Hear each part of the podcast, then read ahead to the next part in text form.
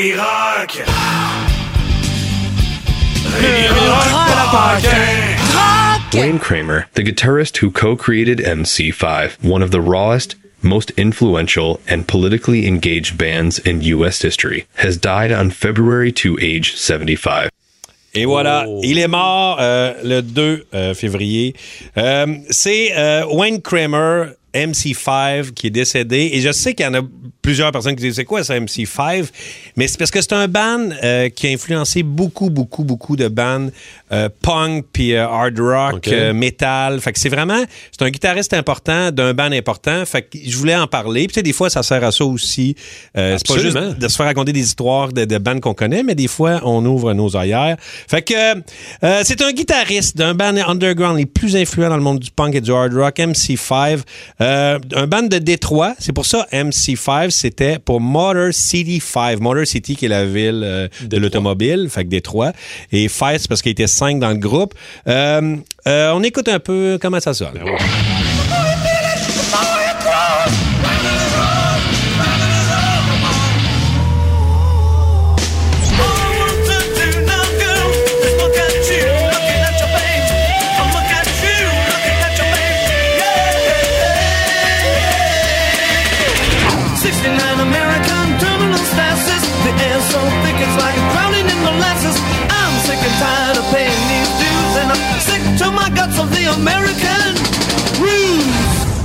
Euh, c'était dans les années 60, là, tu sais. euh, fait qu'il faut, faut mettre nos lunettes euh, de l'époque, là. Euh, Jeune, euh, Kramer a pris la guitare dans un magasin de disques et il nous raconte le moment où il est tombé en amour avec l'instrument. and he played an electric guitar and he had a, a early primitive delay so he'd go it sounded like an arrow you know and I, it just it blew me away. I thought wow you can do that with a guitar. I mean you know this was a, a kind of a turning point for me. It certainly inspired Wow. me to C'est fou, tu Tu penses, tu penses à ces années-là, lui, il entend une affaire d'un disque d'un, d'un gars des pays scandinaves qui sont profs. Il fait, écoute ça, c'est un delay, mais c'est un, c'est, tu sais, c'est les, les tout débuts. c'est été formé en 64. euh, il faisait beaucoup de shows dans le coin. Euh, il ouvre pour des bandes comme euh, Cream. C'est des shows explosifs. Les gars sont, c'est brut. C'est, il y a quelque chose de viscéral dans ces shows-là. En 66, il rencontre un activiste, poète, un tripeux de jazz, un icône de la contre-culture, John Sinclair, qui devient leur manager. D'ailleurs, John Lennon, en 71, il a écrit la tune John Sinclair. C'était vraiment une personne importante dans la contre-culture. C'est une inspiration pour le band. Il fait écouter toutes sortes de musique, dont le free jazz avec Coltrane et tout ça. Et ça, ça ouvre les yeux. and embrace this idea of breaking the rules. You have to know what the rules are in order to break them. Um, because playing free is not actually free. C'est ça, il dit on, on brise les, toutes les, les- les- les conventions, puis il dit c'est pas juste faire du n'importe quoi. Il dit ça, il faut que tu apprennes à faire ça. Et là, c'est la guerre du Vietnam, il y a des grosses tensions raciales, ça brassait beaucoup à Détroit, des émeutes incroyables. Donné, pendant huit jours, il y a eu 800, euh, 80, 80 000 arrestations, 200 immeubles de brûlés. Et ça les change, et ils deviennent vraiment, tu sais, contre le pouvoir anticapitaliste, antiraciste. euh, et c'est pas vraiment flower power. Euh, eux autres, c'est faut que ça bûche, faut que ça bûche pour que ça change. Et disons que les épées ont pogné de coin un peu. Notre expérience n'était pas le peace and love, c'était l'autodétermination et l'autodéfense. Notre position était plutôt hardcore. Les hippies, la scène de San Francisco, avec Bill Graham et tous ces groupes hippies, quand ils nous ont vus débarquer en Californie avec nos gros amplis Marshall et des vêtements brillants, tournoyants comme James Brown et jouant à plein pot et bondissant sans arrêt sur scène en gueulant démolissez tout enfoiré, ils voulaient pas entendre parler de ça.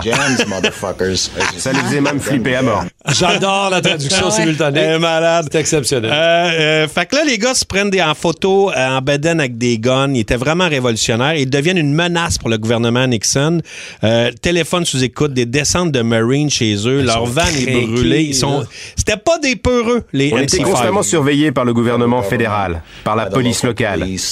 Ils enregistraient nos conversations téléphoniques et nous arrêtaient. On s'est souvent battu avec la police, parce qu'ils nous prenaient au sérieux quand on disait qu'on voulait détruire le gouvernement. On s'est souvent battu avec la C'est police. des malades. En 69, leur feu et la rage en show a été endisqué. Ils ont pris deux soirs, ils ont tapé ça. Show à Détroit. Et C'est l'album Kick Out de Jams qui a été euh, très, très, très inspirant. Euh, et là, il arrive au même moment un petit pépin à leur mentor, John Sinclair. Il donne deux battes de potes à un undercover et il est condamné à 10 ans Oh de non. prison. Pas d'allure 10 pour ans pour avoir donné deux battes.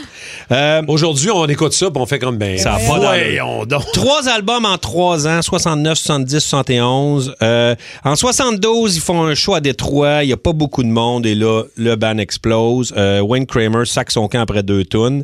Et lui, euh, il se met à vendre de la dope euh, euh, et il fait, il se fait pogner. Et il fait de la prison fédérale de 75 à 78 pour avoir délai de la dope.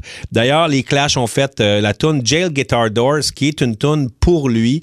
Euh, ça a été quand même tough pour lui. Euh, ils ont influencé un paquet d'artistes. Rage Against the Machine, Tom Borello est un fan de Kramer. Puis, tu sais, Rage, c'est ça. Ils ont pogné la colère, le rock, ils ont mélangé ça avec le hip-hop, le côté politique, et ça a donné ce que ça a donné. Les White Stripes aussi, tu sais, le côté blues, beaucoup d'impro de Jack White. Les gars improvisaient aussi beaucoup dans MC5. Euh, et c'est le fun parce que le- le- l'autre guitariste de MC5, euh, Sonic euh, Smith, a marié Patti Smith. Il était pas parent pendant tout, la grande Patti Smith. Ils ont eu un enfant, Jackson Smith, qui a marié Meg White, le drummer euh, des White Stripes. Ah, ouais. Fait que tout est dans tout.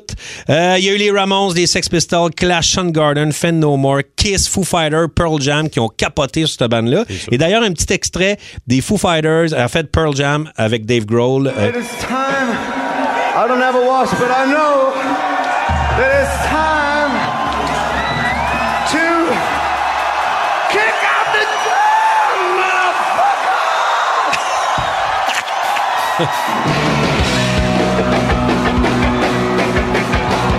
ça sonne, ça sonne cette tune-là. Là, si je comprends bien, il reste juste un membre. Oui, ben, il, non, vivant. mais non, il vient de mourir. Hein? Il est mort le 2. C'était le dernier. C'était le dernier. Il a- il a- des dernières années, il a passé du temps à faire un hommage au MC5 avec des gars de Soundgarden, Fugazi, Fate No More. Il faisait Ah, encore ouais, des. ok. Et là, il est mort. Et là, on va écouter Kick Out de Jams, euh, la version non censurée, je pense, en plus. Regarde.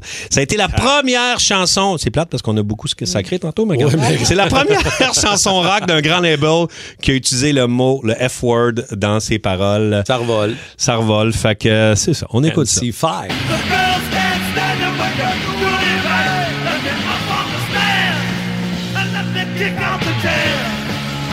Yes, kick out the jam.